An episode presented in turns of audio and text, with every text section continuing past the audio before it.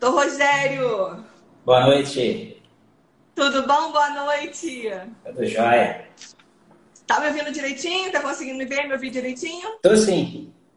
Tá? Tô. Deixa eu só ajeitar aqui. Foi. Aí. Foi. E aí, tudo bom? Foi. Mais Tudo uma live, né? A gente já fez uma live juntos e que esse tema é importantíssimo. Não posso deixar, a gente não pode deixar de, de entregar esse tipo de conteúdo para o farmacêutico, não é verdade? Verdade. É um tema bem relevante para quem quer atuar na prática clínica mesmo. É verdade. Então a gente sempre, eu sempre tema tem que ser abordado de qualquer forma. Não adianta, a gente troca todas as lives. Esse tema tem que continuar. Isso aí. Então vamos lá, se apresenta aí para o pessoal. Bom, pessoal, vamos, vamos começar logo a live para a gente não perder muito tempo, porque tem bastante conteúdo para entregar. isso aí. Bom, meu nome é Rogério, é Rogério Moraes, eu sou farmacêutico, é, farmacêutico com atendimento clínico, né? Depois de algum tempo, é, aliás, é, acho que aconteceu comigo a mesma coisa que a Cris, né? A gente, a gente acabou fazendo nutrição por conta de aten- de atendimento que o farmacêutico não podia fazer. Aí logo depois veio a RDC, a 585 e a 586 de 2013, que acabou liberando tudo aquilo que a gente queria de fato fazer, que era atender de fato ao público.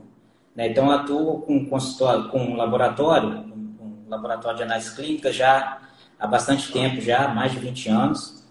E o que mais me deixava triste era avaliar e ver resultados de pacientes alterados sem poder fazer nada para o paciente. Então, às vezes, o paciente, porque é, principalmente a nossa profissão, que é farma, a, o farmacêutico, é o profissional de saúde de mais fácil acesso. Então, se você for em qualquer cidade pequena, tem lá, por menor que seja a cidade, vamos falar, vamos botar um número, 10 mil habitantes. No mínimo, essa cidade vai ter 15, 20 farmácias. Então, teoricamente, em média, a gente tem que ter dois farmacêuticos por farmácia, né, quando não é no contrato.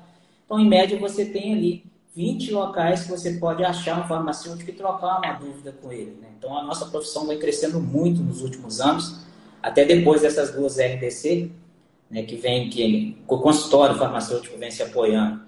Então, acabei também fazendo nutrição, foi uma coisa que agregou bastante no meu consultório, né, já, já fazia atendimentos antes, é, mas a gente veio aqui para falar de exames, então a gente vai falar de exames.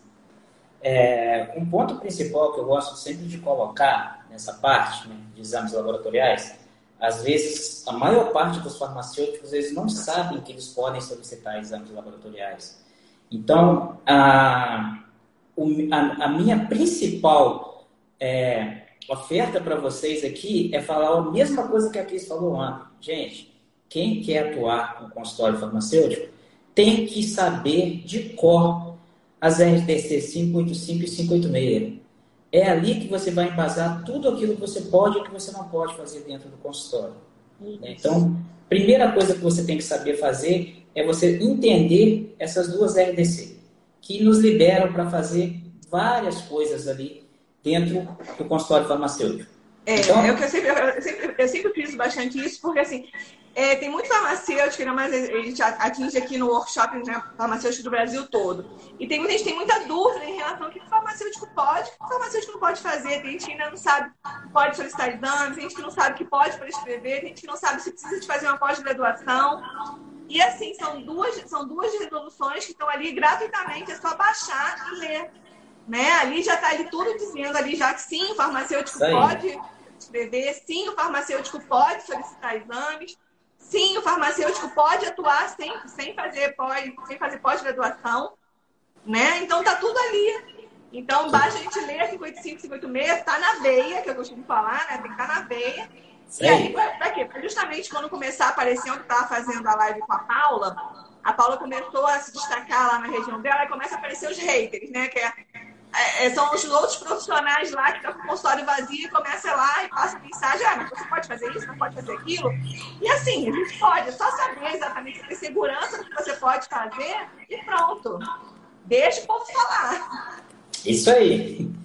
Então, voltando então para antes da gente falar um pouco mais aí sobre a RDC e tal, é, que a gente veio falar aqui falar sobre exames que, que são indispensáveis para quem quer fazer o atendimento para pacientes com obesidade, ou seja, pacientes que querem emagrecer. Né? Então, a gente tem vários fatores que podem alterar esses, esses resultados desses exames laboratoriais. E eu queria mostrar, é, falar para vocês um dado aqui do IBGE, isso, o IBGE é de 2019, que saiu em 2020, eu acredito que em 2020 isso cresceu muito mais do que a gente vai falar aqui, né? Então, em 2019, o IBGE diz que a cada quatro brasileiros maiores de 18 anos, um é obeso. Então, equivale aí a 41 milhões de pessoas. Olha só que dado enorme. Ou seja, é, é, vocês falaram ontem aqui de nicho. É, então, a cada quatro, a cada quatro pessoas maiores de 18 anos, pelo menos uma estava obesa. Então, a uhum. gente pega aí um dado enorme, quer dizer, mais de 41 milhões de pessoas. É, só nesse, nesse nesse IBGE, quer dizer, o, IBGE de 2020 vai dar um número muito maior do que esse. Então, já o excesso de peso, que, é, que pode culminar na obesidade, é 63% da população maior de 18 anos, é, o que equivale a mais ou menos 96 milhões de pessoas, sendo que 62% são mulheres. A obesidade ela atinge é, muito mais as mulheres. Eu vou dar um, um uhum. mostrar um dado para vocês aqui. Um dos motivos que a obesidade atinge mais as mulheres, que têm os fatores de risco. Então, uma mulher que tem é, a síndrome de, do ovário policístico, então, não é, não é regra, não são todos, mas grande parte das mulheres que têm síndrome do ovário policístico, elas têm a tendência de desenvolver uma resistência periférica à insulina. Então, estão, estão ligadas. Então, uma, então, por isso é que é, esse é um dos dados que faz a mulher ter uma predisposição maior para a obesidade do que os homens. Por mais que o tecido adiposo do homem fica mais acumulado ali na, na, na região do abdômen, as mulheres ela distribui, né? Vai pro, pro, pro bumbum, vai pro colote, vai pro os ombros, vai para os ombros, vai para o seio, então ela distribui mais. Então pode ter uma resistência periférica à insulina maior. Mas. Olha aí já o doutor Rogério já ajudando já na escolha do nicho. Isso aí. Mulheres acima de 18 anos que precisam de emagrecer. Olha aí, olha a quantidade de pessoas que nós temos para atender. Né? E por isso que eu foco muito no emagrecimento, porque é, é o que você está falando. Quando começa a tratar emagrecimento, você começa a tratar várias outras doenças juntas, várias outras patologias. São, é, são... Então a gente tem aí um nicho maravilhoso para vocês investirem. Mas vamos embora, vamos lá. Exatamente, são vários, são vários. Então, para quem sofre desse distúrbio, ou seja, para quem tem esse problema tanto de excesso de peso quanto obesidade, o ideal é que você tenha um acompanhamento com um profissional. Seja ele nutricionista, seja ele farmacêutico, mas você tem que ter um profissional. Então, tem que ser aquele profissional que você tem um, um o maior entendimento, porque por mais que um nutricionista seja muito bom para alguns, ele não vai ser bom para outros. É isso que a Cris acabou de falar, você tem que ter seu nicho. Então, se eu é, me especializei em atender mulheres maiores de 18 anos com peso acima, né, com IMC elevado, então eu tenho esse nicho, então eu vou me especializar, eu vou entender melhor essas mulheres até na hora da conduta clínica. Então, é, o que eu preciso saber? Eu preciso saber de alguns exames que são específicos para eu poder entender um pouco dessa dinâmica, né, principalmente na anamnese. É, eu sempre digo que é, para você solicitar o exame laboratorial do paciente, normalmente é a última coisa que você vai fazer na consulta, porque você tem que escutar tudo do paciente. Outra coisa, se o paciente trouxe exames com ele, você vai olhar os exames dele, mas você só vai olhar os exames dele depois de conversar. Depois que você souber toda, toda a sintomatologia do paciente, eu souber os dados clínicos dele, tudo, toda aquela, aquela semiologia clínica que a Cris vai ensinar no curso dela para vocês aí.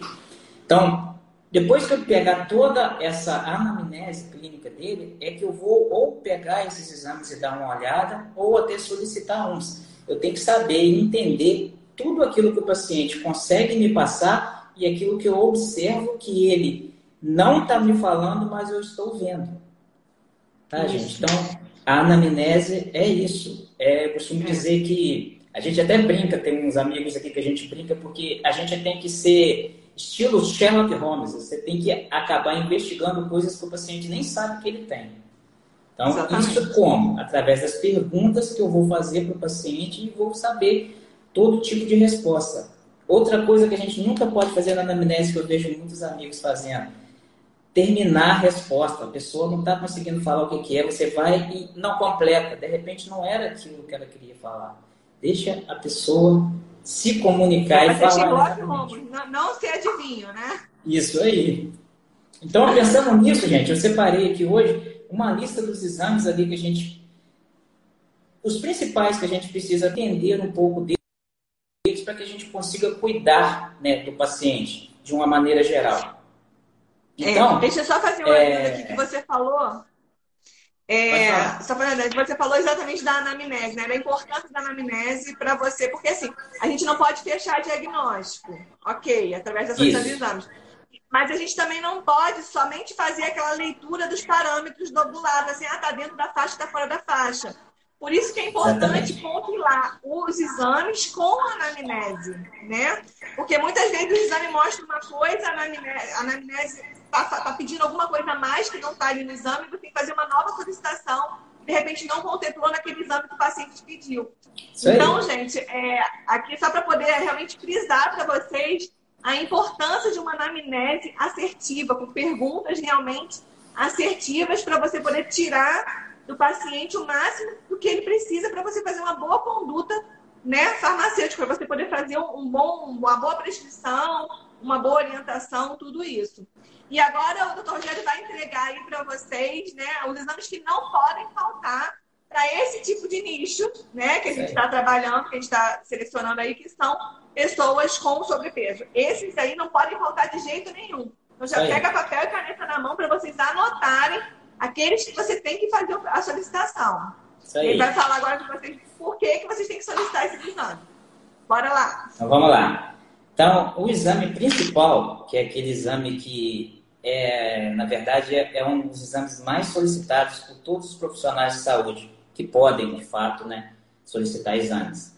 Então, o hemograma completo, tá? A palavra completo, gente, às vezes as pessoas acham assim, ah, eu vou fazer um hemograma completo. O hemograma completo nada mais é do que a palavra, se você falar só hemograma, é a mesma coisa. É porque uhum. muitos anos atrás não existiam aparelhos automáticos para a gente fazer esses exames Aí, como era esse exame era demorado para ficar pronto, às vezes os, os, médicos solicitavam só a série vermelha, né, se ele estava suspeitando de uma, de uma anemia ou até de um sangramento interno, ou então solicitar só a série branca, se ele estava suspeitando de algum tipo de infecção no quadro. Então, quando começaram a surgir os aparelhos automáticos, aí, ao invés de solicitar só a série vermelha ou só a série branca, aí começou a solicitar as duas. Daí veio a palavra hemograma completo, porque é a série vermelha e a série branca. Então, isso quer dizer completo, não o que a maioria das pessoas acham que vai fazer um hemograma completo, vai sair todos os resultados. E, na verdade, está muito longe disso. Então, o hemograma completo, gente, a gente é possível avaliar pelo hemograma possíveis anemias, possíveis carências nutricionais, por exemplo, ferro, vitamina B12, são duas é, vitamina, é, aliás, o ferro é um mineral e a vitamina B12 e a B9, elas são é, esses, esses três parâmetros, esses três micronutrientes, eles são o que a gente pode dizer se o paciente está com uma anemia por deficiência de ferro ou até com anemia por deficiência de ácido fólico e vitamina B12. Um exemplo, para quem aqui que a gente está falando aqui de farmácia, se você tem um paciente que esse paciente ele tem costume de tomar o meprazal todo dia depois do almoço, que tem costume porque o médico passou para ele, mas ele nunca mais parou de tomar aquele medicamento, porque se ele tomar, ele vai se sentir mal. O que, que os prazóis fazem com o estômago? Eles alteram o pH. Alterando esse pH, eu não vou ter uma absorção legal de ferro e também de vitamina B12, porque está alterando o pH. Eu tenho uns compostos que são formados no estômago para que, que a vitamina B12 seja absorvida lá no, no intestino delgado.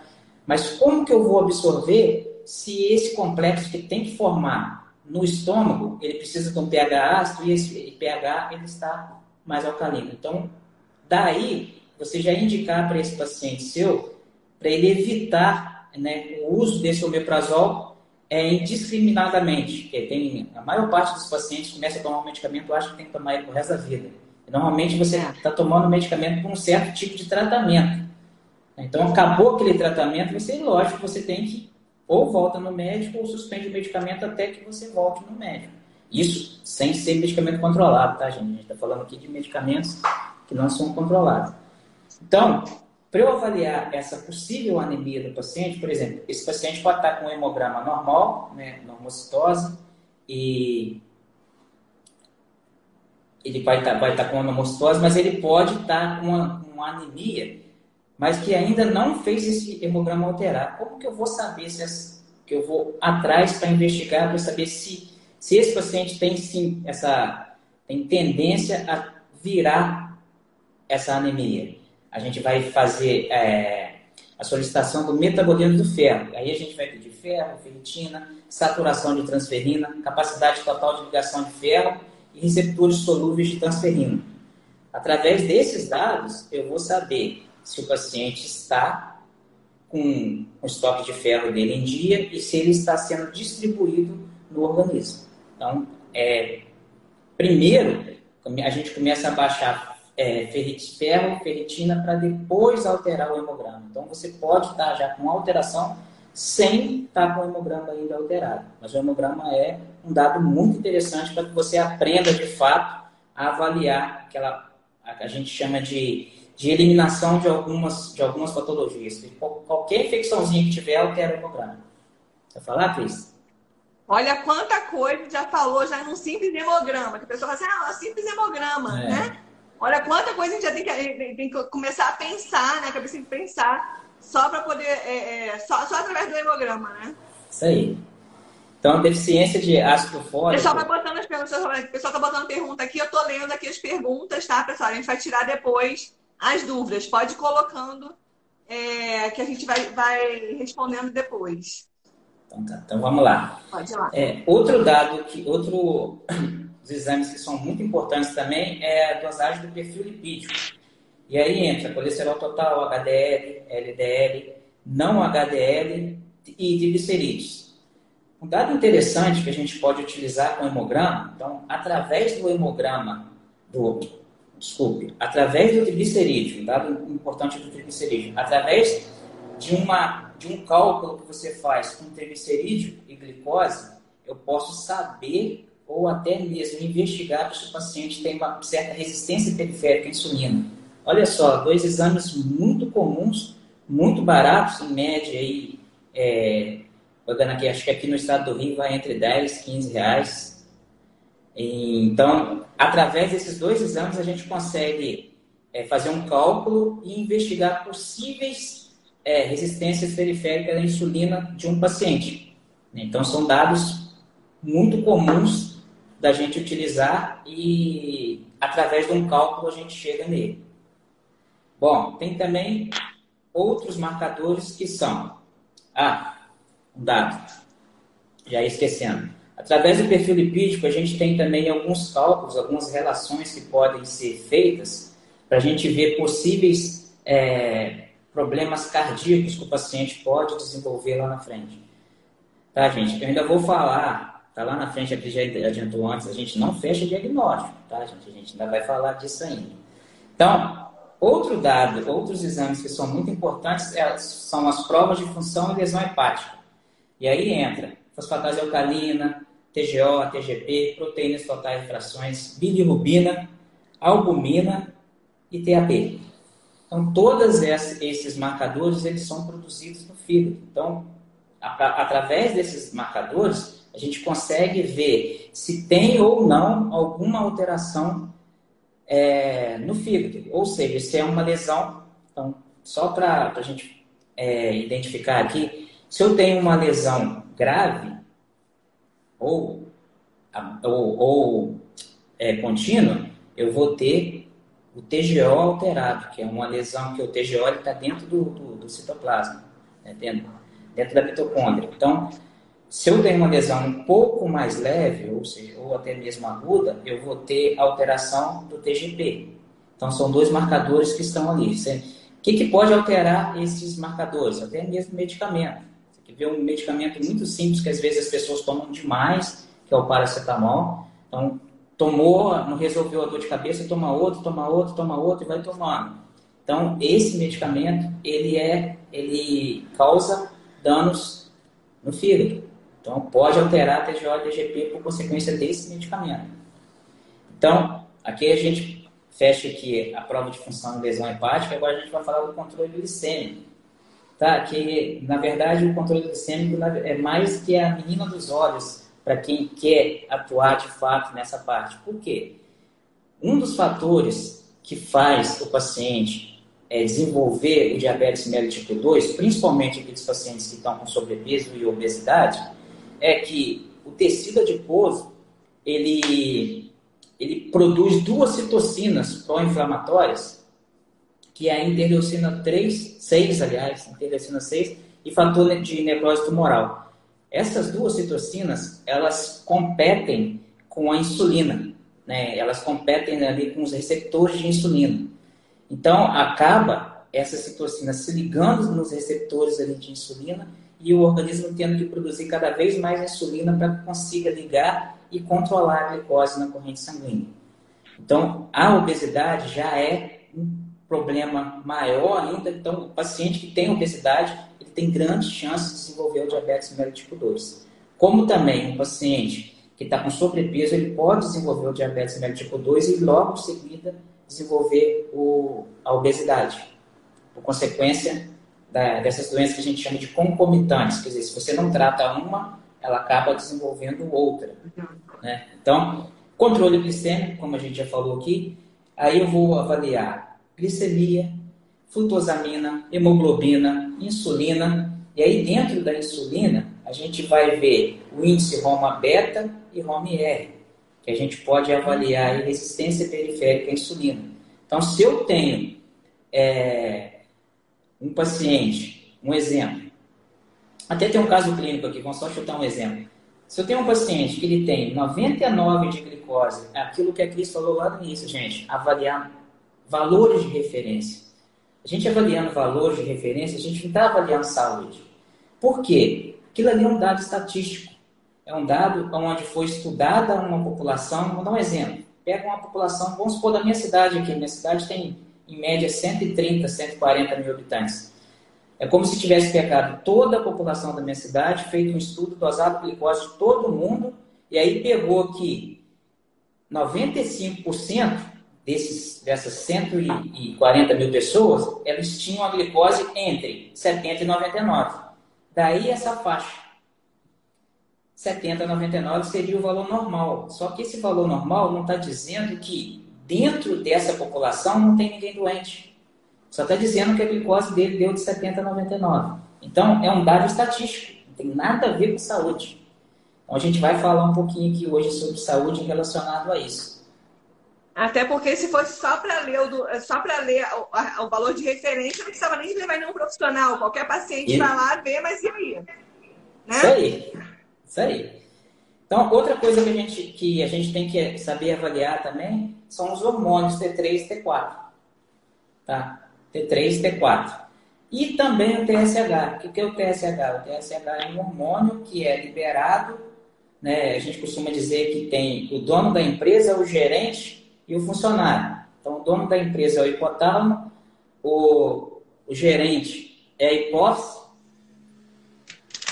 e os funcionários são os hormônios que vão, que vão para dentro da, da, corrente sanguínea. Então, se eu tenho é, TSH muito elevado e T3, T4 baixo na corrente sanguínea, eu tenho um tipo de problema na tireoide. Ou, ou eu vou ter um problema na, na, na tireoide, ou um problema até é, hormonal. Então, daí a gente.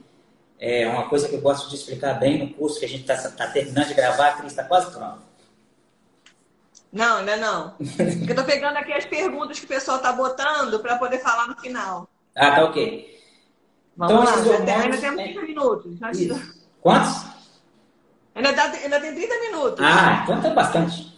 Então, é. esses marcadores, esses, esses exames, eles têm, eles têm é, a gente, como a gente, a gente explicou, a gente não fecha diagnóstico, mas a gente pode, principalmente para tratamento.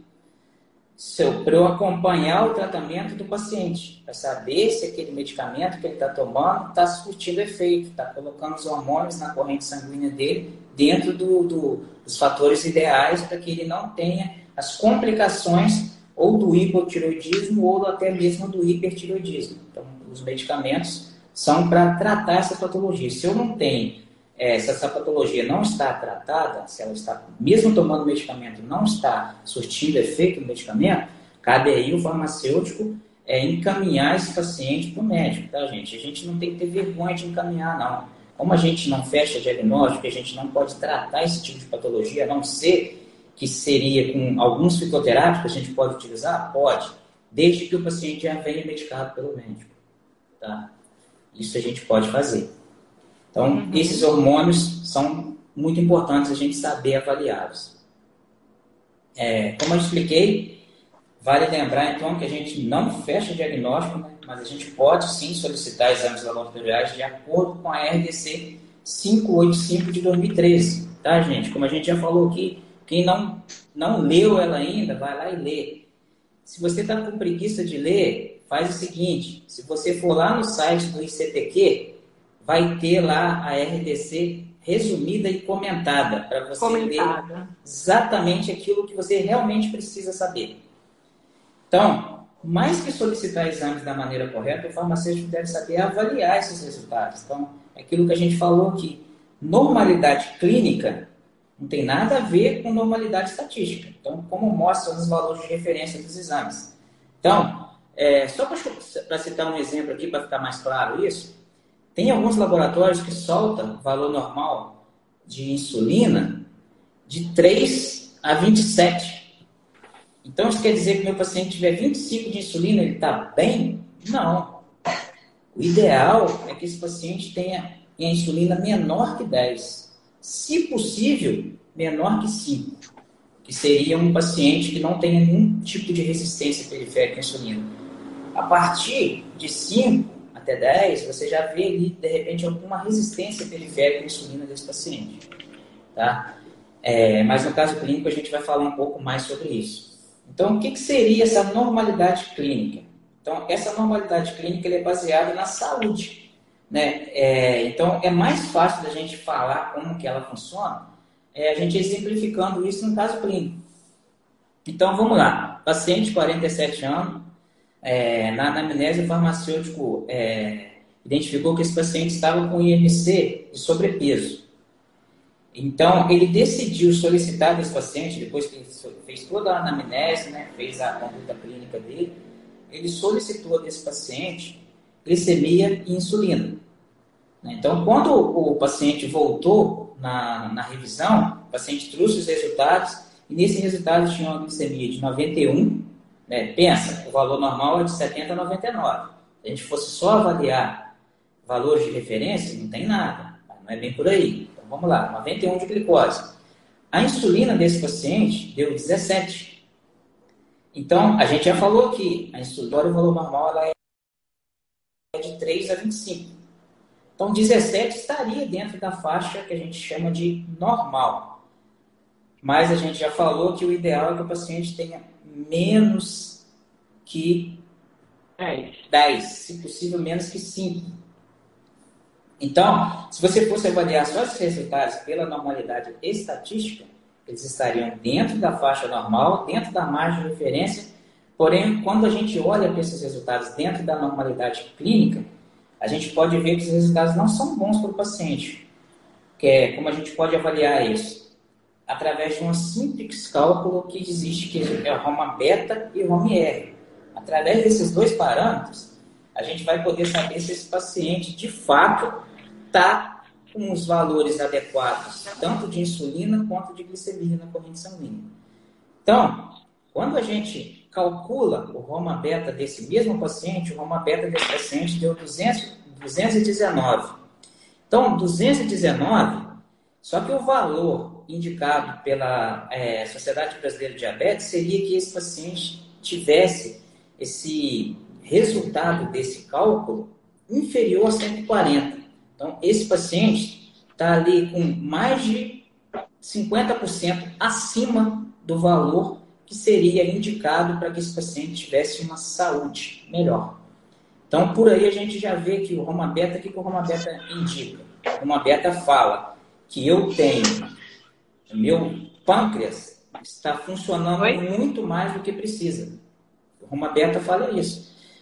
O Roma Beta fala de funcionamento do pâncreas. Então, se eu tenho um, um Roma Beta superior a 140, está dizendo para mim que esse paciente está produzindo muita insulina. Aí, quando a gente parte para o HOME-R, que é o índice que dá para a gente, um índice de resistência periférica à insulina, esse HOME-R desse mesmo paciente deu 3,8. Então, o valor de referência para esse HOME-R seria menor que 1,4. Então, ele está mais que o dobro do indicado para esse paciente. Um minutinho só, uma pausa só, um minutinho. Pode ir lá. Temos uma convidada especial aqui, calma aí.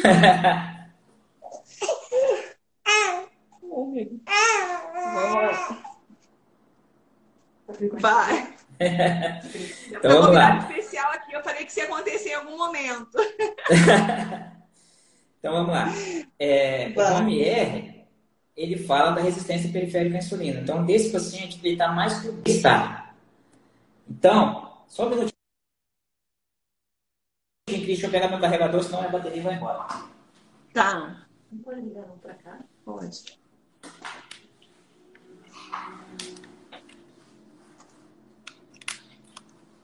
Aqui é.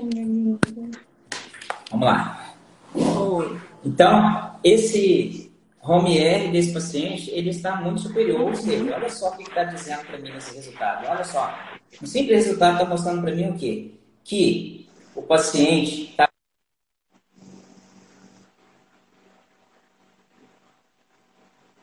Travou.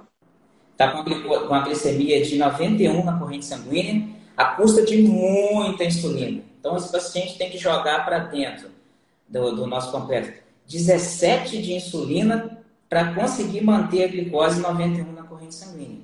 Está dizendo para mim que esse paciente está tendo uma resistência periférica à insulina. Então, se eu não tratar esse paciente, esse paciente provavelmente vai desenvolver o diabetes mellitus tipo 2. Tá? O que? É o diabetes mellitus que é de resistência periférica à insulina. Então, isso mostra que ela não está ela está controlada na corrente sanguínea, mas a custa de muita insulina.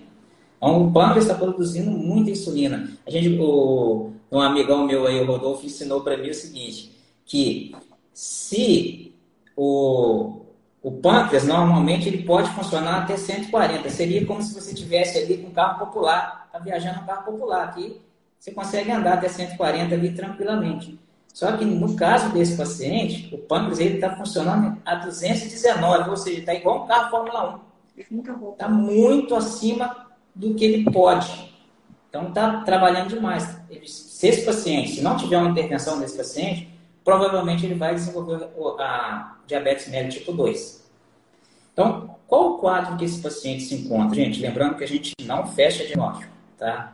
A gente só está fazendo aqui as correlações é, clínicas que a gente pode ver no paciente. Você nunca pode falar para o paciente, por mais que você esteja vendo o resultado, você está vendo que o paciente está na, na, na, no quadro de pré-diabetes, que é o que a gente está vendo aqui. Esse paciente está no quadro de pré-diabetes. Por mais que eu saiba disso, eu não posso virar para o paciente e falar: olha só, você está pré-diabético, você vai ter que procurar um médico para fazer isso e isso. Você nunca pode fechar esse tipo de diagnóstico. O que você pode fazer? Faz a sua conduta clínica que você tiver de fazer, encaminhe esse paciente para que um médico possa avaliar ele, fechar o diagnóstico dele, para que ele volte para você e você continue o seu tratamento com esse paciente. Tá? Tenho certeza que esse paciente vai te agradecer. E outra coisa que eu sempre gosto de dizer, gente, quando eu começo a ler os resultados dos meus pacientes, né, os resultados de exames, você começa a explicar, ó, oh, isso aqui está assim por causa disso, isso aqui está alterado por causa disso, disso, disso. Aí, quando você olha o hemograma, você fala assim: Olha só, eu estou vendo aqui que você não bebe muita água. Aí você, o paciente pergunta: Mas por que você está vendo isso? Porque a sua, o seu hematócrito está muito elevado. Então, está mostrando para mim que você está desidratado. Se você está desidratado, ou você não está bebendo água do jeito que precisa, ou você está com algum outro tipo de problema.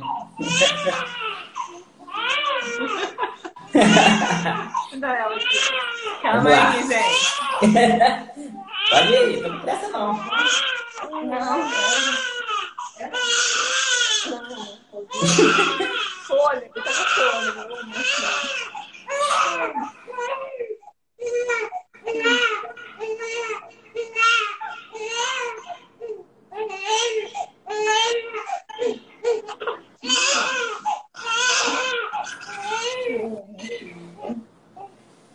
Oh, vou ficar na live, meu amor.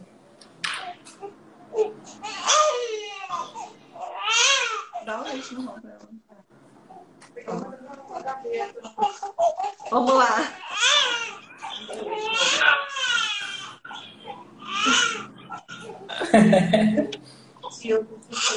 Ai, tadinha, gente. Gente, eu falei com vocês ontem, é momento mãe. Nasceu, nasceu no dia do farmacêutico. nasceu no dia do farmacêutico? Isso ia acontecer alguma coisa. Mas pode continuar, vamos lá. Vamos Momento lá. A gente estava falando. É, a gente não pode fechar diagnóstico, lógico, né? Mas a gente pode sim encaminhar esse paciente para o médico, né? Para que o médico possa fechar esse diagnóstico do paciente e até mesmo é, indicar que esse paciente pode até voltar para você depois, tá, gente? Então, nunca fale com o paciente você tem tal doença. A gente não pode fechar diagnóstico, tá? Nunca é, fale isso. isso. Bom, que você pode sim é, conversar com o paciente e falar, olha só, estou vendo umas alterações nos seus exames aqui, é, eu vou te encaminhar para o médico para que ele feche um diagnóstico para você. Só isso. Então, é, eu costumo dizer, nesse tipo então, de... Então, só resumindo aqui, né, pra gente poder, só para a gente poder ir resumindo aqui para o pessoal, são é, os exames que não podem faltar, na verdade, aqui é hemograma completo, né? Isso. Para avaliar toda, toda essa parte de deficiência de ferro, vitamina, né, ferritina, saturação da transferrina, tudo isso, fazer um, é, o exame, é o hemograma completo. Não, olha só, Cris, o hemograma é um exame que a gente pode ver possíveis carências nutricionais. Se você estiver suspeitando, você pode pedir o metabolismo do ferro. É Pedir esses outros além, uhum. exatamente. O perfil lipídico, né? Isso. Que engloba toda a parte do, do colesterol, LDL, né? O total, LDL, HDL.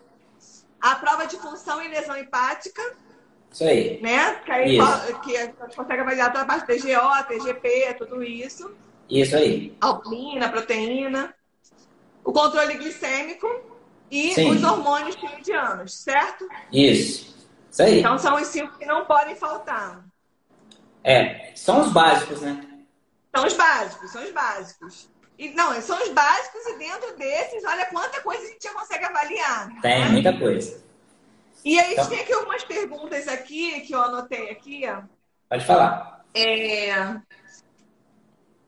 Tem uma pessoa que perguntou aqui, é, por que, que algumas pessoas acordam com glicose alta mesmo em jejum?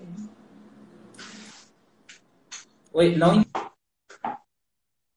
entendi, Cris, pode repetir? Por que, que algumas pessoas acordam com glicose alta mesmo em jejum? Mesmo estando em jejum, acordaram com a glicose alta? Ah, esse paciente pode estar tendo alguma, alguma resistência periférica à insulina. Sugiro avaliar a insulina dele. Isso.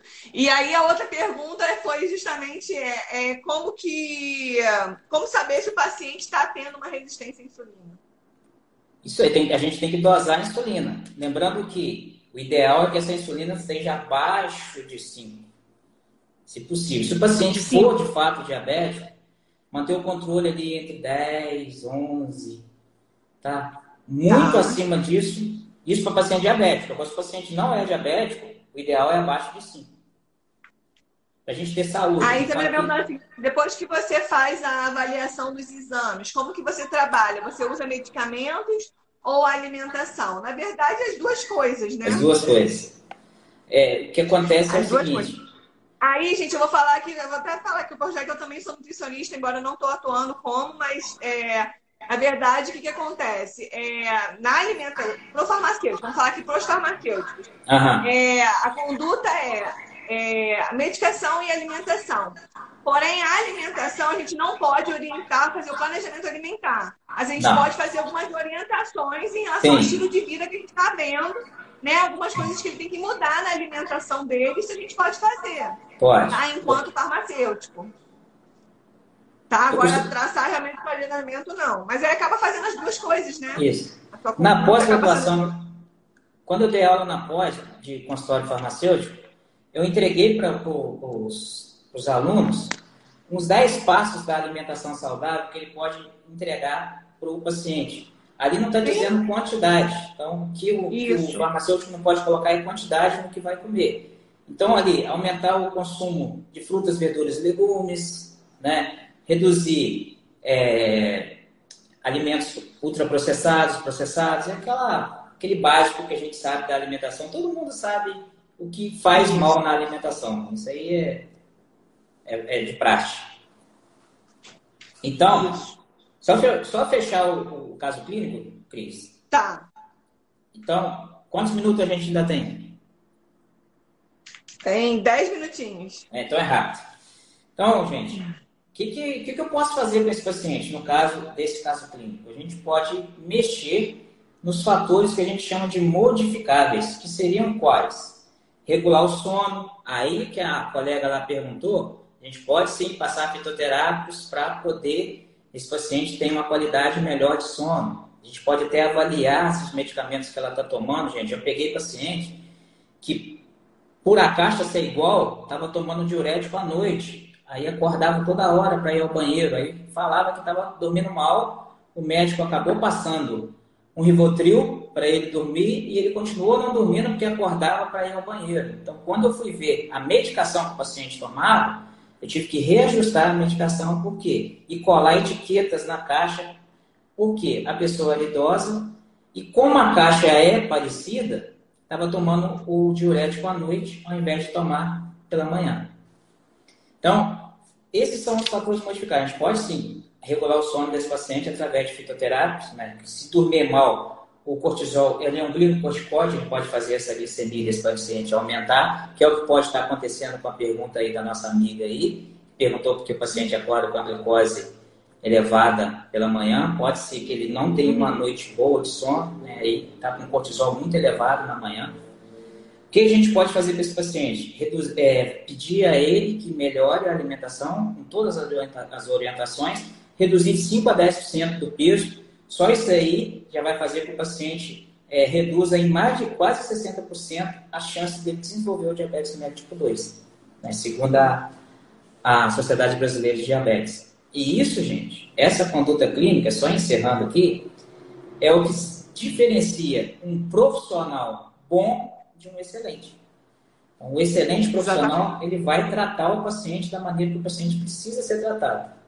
Tá? Eu costumo dizer que eu não estou dentro do consultório só para ganhar dinheiro, eu estou ali para promover saúde. Então, quando Exatamente. a gente promove saúde, a gente tem uma qualidade de vida até melhor.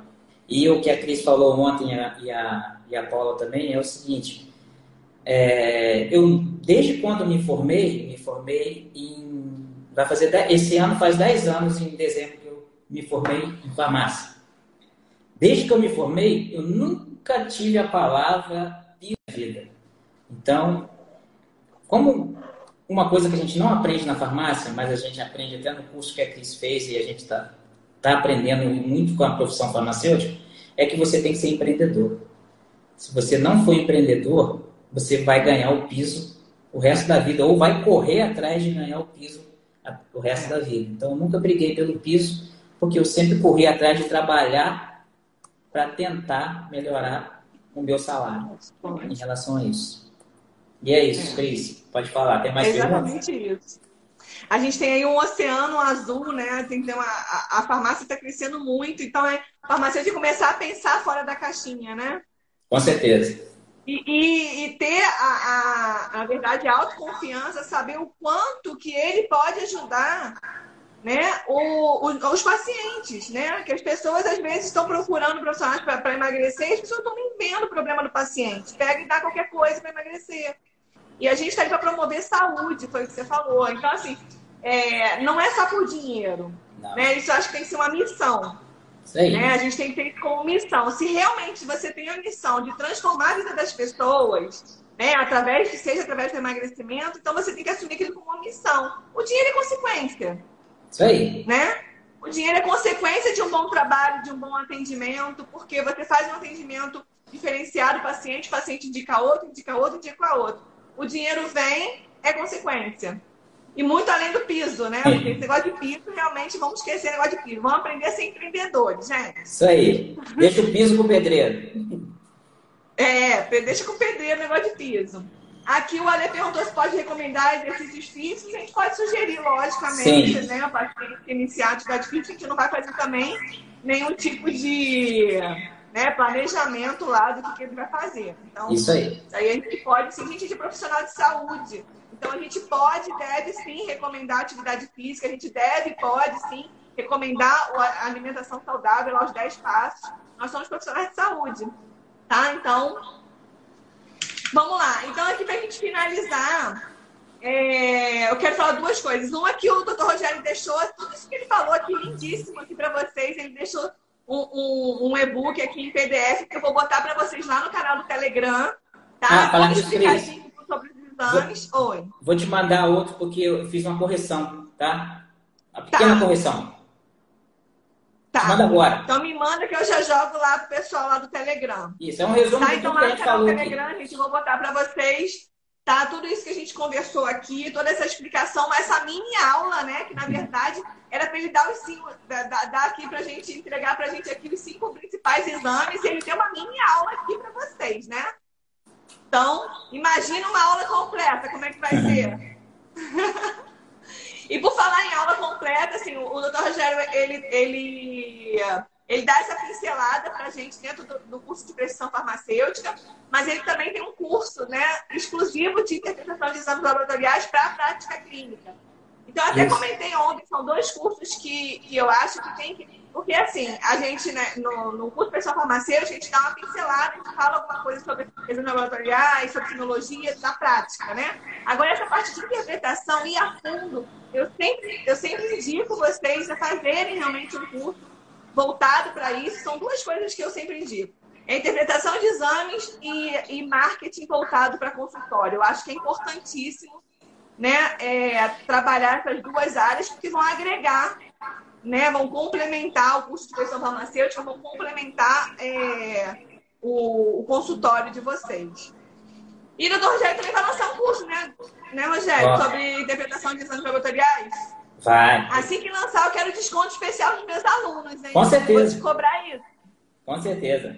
Combinado? Na verdade, ele está pronto no Hotmart, a gente está esperando o Hotmart liberar. Aprovar? É. Opa, show de bola. Então aí, pessoal, vai ser um curso fresquinho de interpretação de exames. E todo mundo aí, ó, vou fazer, pode, pode, pode liberar para todo mundo que estiver no meu Telegram? Pode, com certeza. Desconto? Pode. Pode? Pode sim. Ó, tô pedindo ao vivo porque ele não tem como negar, viu, gente? então, todo mundo que estiver no canal do Telegram, assim que, assim que tiver liberado o curso, eu vou pedir para ele um cupom para vocês poderem aplicar lá no cupom de desconto lá do, do curso de interpretação de exames. Quero todo mundo fera interpretação para poder bombar no consultório, hein? Isso aí. A gente vai falar de todos esses exames que a gente falou aqui, com caso clínico em cada um, explicando como pode ou não o farmacêutico pode atuar ou não. Tá? A gente bota alguns fatores também que o nutricionista pode atuar, que acaba sendo um leque. E isso a gente esqueceu de falar aqui, gente. É, parceria. Parceria é o que você mais vê. Quando a gente procura parceiros, a gente está empreendendo. Porque se eu tenho um paciente aqui que eu vou prescrever os fitoterápicos dele, eu posso sim entrar com uma parceria com um nutricionista para que ele prescreva o plano para esse paciente. Então, seria aquele vínculo que você tem, uma parceria com o nutricionista e o nutricionista fazendo uma parceria com o farmacêutico, para que o farmacêutico possa prescrever esses fitoterápicos, que na verdade os nutricionistas, algum deles não podem? Alguns fitoterápicos não podem, o farmacêutico pode.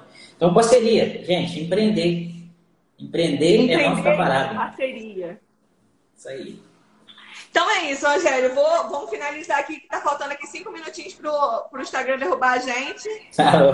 A minha filha tá berrando pra caramba. participação especial hoje. É porque ela quer tá falar, ué. Ela é farmacêutica. Ela é, futura farmacêutica. Nasceu de farmacêutica, mas vai ser futura farmacêutica, com certeza. Com certeza. E eu quero te agradecer, tá? Mais uma vez por estar aqui com a gente, é, entregando é, é, toda essa expertise aí em exames laboratoriais para poder agregar e ajudar nossos colegas farmacêuticos a deslancharem aí no consultório. Isso aí. Tá? Obrigadão mesmo pela participação. Nada, eu que agradeço. E assim que estiver liberado, me manda o cupom que eu vou passar para meus alunos. Com certeza. Para meus alunos, para todo mundo no Telegram. Com certeza. Boa então, noite tá a todos aí, pessoal. Bom tchau, tchau. de semana a todos. Tchau. Pessoal, vamos finalizar aqui então. Obrigadão pela participação de vocês e continuem lá no workshop, deixe o comentário de vocês lá. É, e as dúvidas, se tiver dúvida em relação a essa live, eu vou abrir uma caixinha também para vocês colocarem lá, tá? Que aí tanto eu, o Rogério, segue ele também lá no Instagram, Segue lá também o doutor Rogério. Qualquer dúvida também pode, pode chamar ele lá, que ele está disponível para poder tirar nossas dúvidas. Beijo grande. Tchau, tchau. Tchau.